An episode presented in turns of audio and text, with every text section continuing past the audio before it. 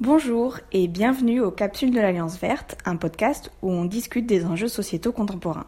Pour la troisième série du podcast, nous allons rencontrer Yves Montauroy, un enseignant-chercheur en sciences politiques dans le laboratoire caribéen des sciences sociales à l'Université des Antilles.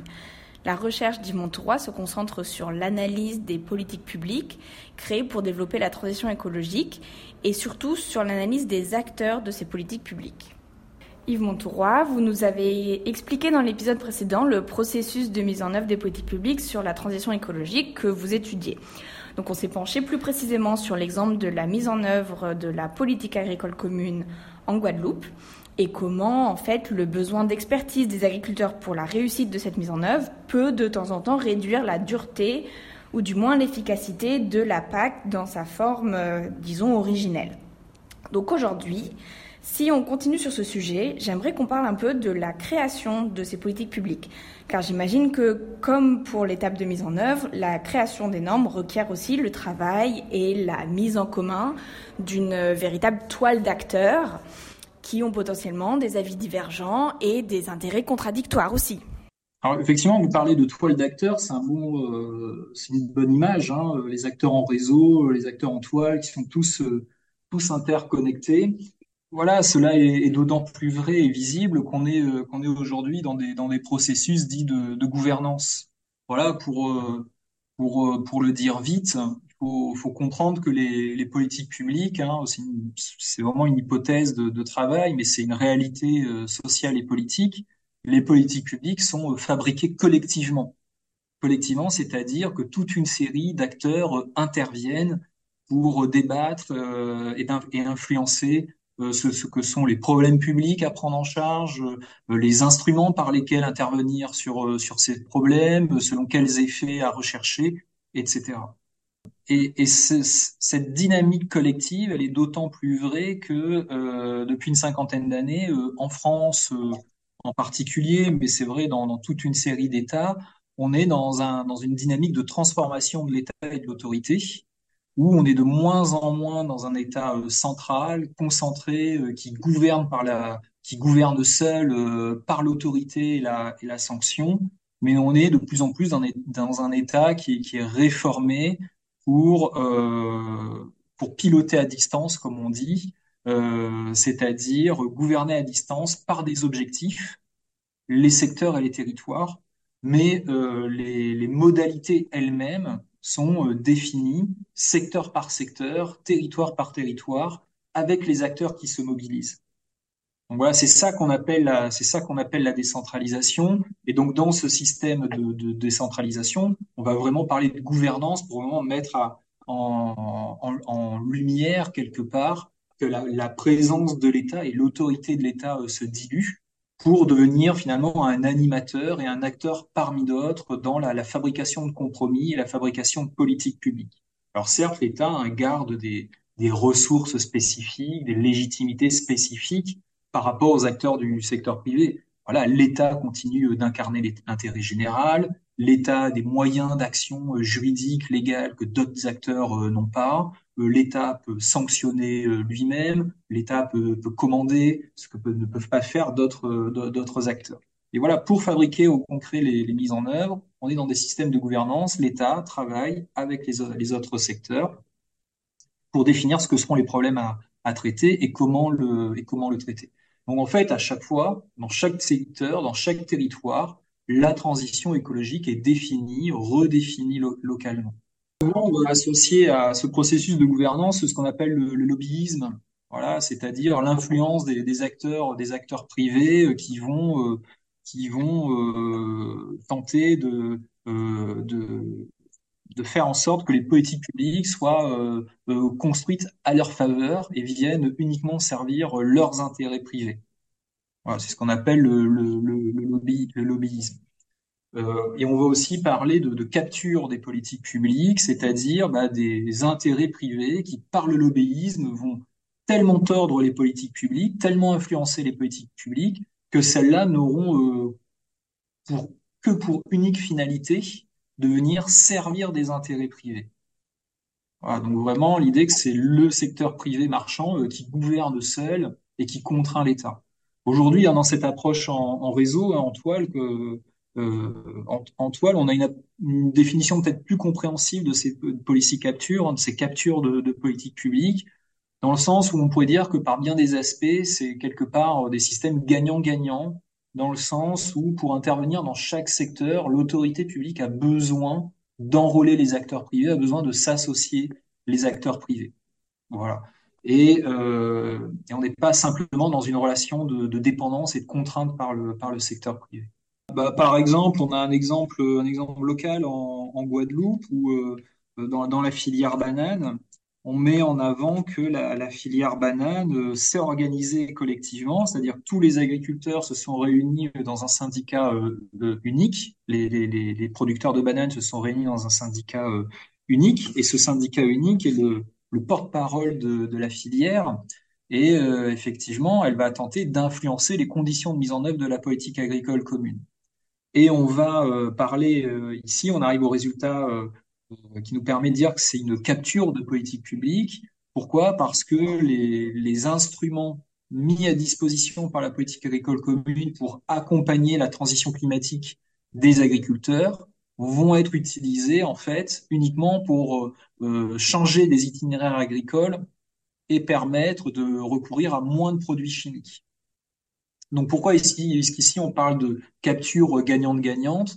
Parce que en effet, les instruments climatiques de la politique agricole commune sont détournés vers d'autres finalités, des finalités euh, non climatiques, mais en même temps, leur mise en œuvre locale, euh, les conditions de leur, mise en œuvre locale permettent de progresser euh, vers une transition agroécologique par la réduction des intrants phytosanitaires ce qui est un objectif euh, souhaité par les autorités publiques euh, locales et étatiques en Guadeloupe. Donc voilà pourquoi on parle de capture gagnante-gagnante. Les instruments sont détournés vers une autre finalité, mais c'est du gagnant-gagnant parce que le secteur obtient des subventions euh, publiques pour financer sa transition agroécologique en, recourant à moins de produits phytosanitaires, ce qui est également un objectif politique pour les élus locaux et les services de l'État. Donc là, vous nous avez présenté un exemple de capture de politique publique qui est plutôt positif. Mais j'imagine qu'une capture négative existe aussi, non? Bah, Par exemple, euh, alors là, si je voulais rester sur la filière banane et pour le dire euh, très vite, peut-être que euh, dans la, programmation précédente de, la PAC, hein, donc celle qui, qui a échu en 2014, on était davantage dans un système de capture euh, au sens classique du terme, où la filière banane détournait euh, les instruments de la politique agricole commune en faveur euh, de l'écologie et de la lutte contre le changement climatique, uniquement pour servir ses itinéraires agricoles. Voilà. Donc là, il y avait toute une, construction de, dispositifs pour se rendre éligible à ces instruments de transition agroécologique, mais sans le faire. Donc là, il y avait une capture, une capture plus, brutale des instruments européens. Et dans ce cas-là de détournement de la politique publique, est-ce que l'État peut faire quelque chose pour euh, éviter ce phénomène? Pour le dire sans, pour le dire vite, là encore, euh, l'État a des, moyens, mais en même temps, euh, on est dans un système décentralisé dans lequel les compétences sont attribuées aux régions. Donc ici, quel est le rôle de l'État En fait, le rôle de l'État est de veiller à ce que la légalité soit respectée dans la mise en œuvre par les régions de la politique agricole commune. Donc les services de l'État, ils vont, euh, ils vont intervenir euh, quand euh, ce que définit la région avec le, secteur va résolument trop s'écarter de, la règle. Mais là aussi, on est dans des mécanismes de, gouvernance et c'est ça qu'étudie la, science politique. Euh, voilà, on a une hypothèse, nous, euh, qui dit que les, instruments euh, juridiques et la loi ne s'appliquent pas naturellement et d'elles-mêmes dans les secteurs et les territoires, mais les mises en œuvre elles-mêmes sont négociées. Et c'est pour ça qu'on en arrive à cette idée de gagnant-gagnant ou de, capture à géométrie variable, si je puis dire. c'est dans, quelle mesure, dans quelle mesure est-ce que le compromis va paraître acceptable à l'ensemble des acteurs en présence? Voilà, il y a, aussi une idée, euh, un élément important à avoir à l'esprit.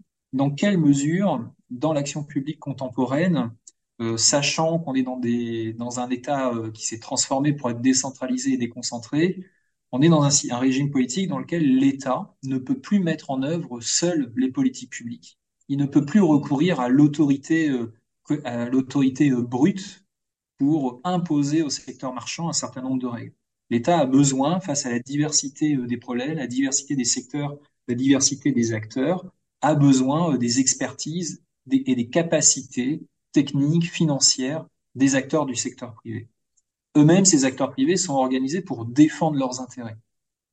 Ensuite, et c'est un corollaire de l'action publique, et je crois que l'actualité euh, sociale en France euh, le montre bien, l'autorité publique doit être légitime, doit paraître légitime.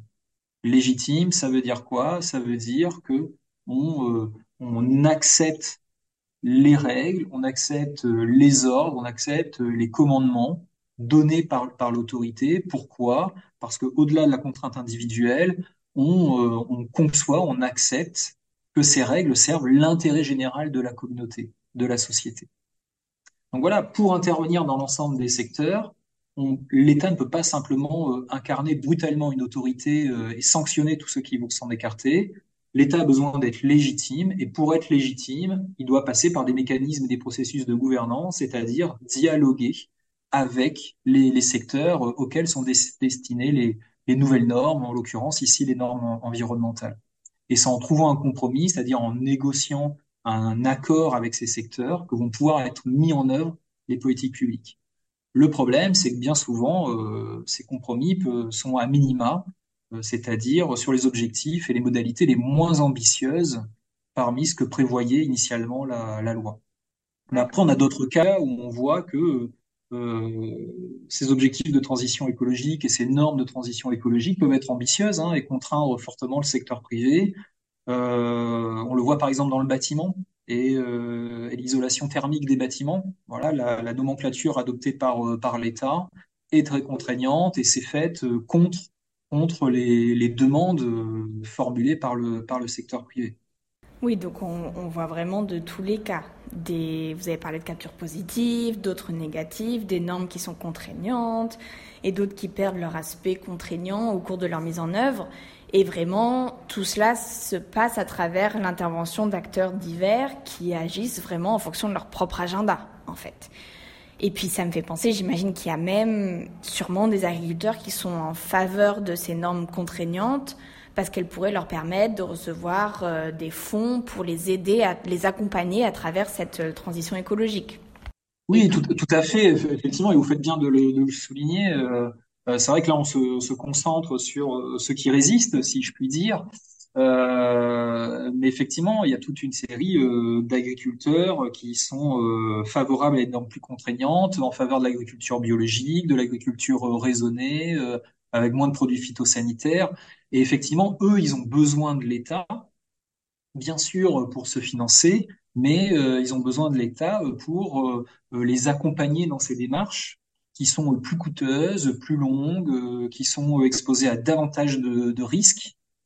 Et donc, eux, ils ont, ils ont besoin de l'État, effectivement, qui va venir les couvrir, les accompagner sur la prise en charge de ces risques, sur les transformations des pratiques, etc. D'accord. Eh bien, merci Yves Montauroy pour cette présentation des acteurs de la création et de la mise en œuvre des politiques publiques, des transitions écologiques. Nous arrivons à la fin de cet épisode. Merci de nous avoir écoutés.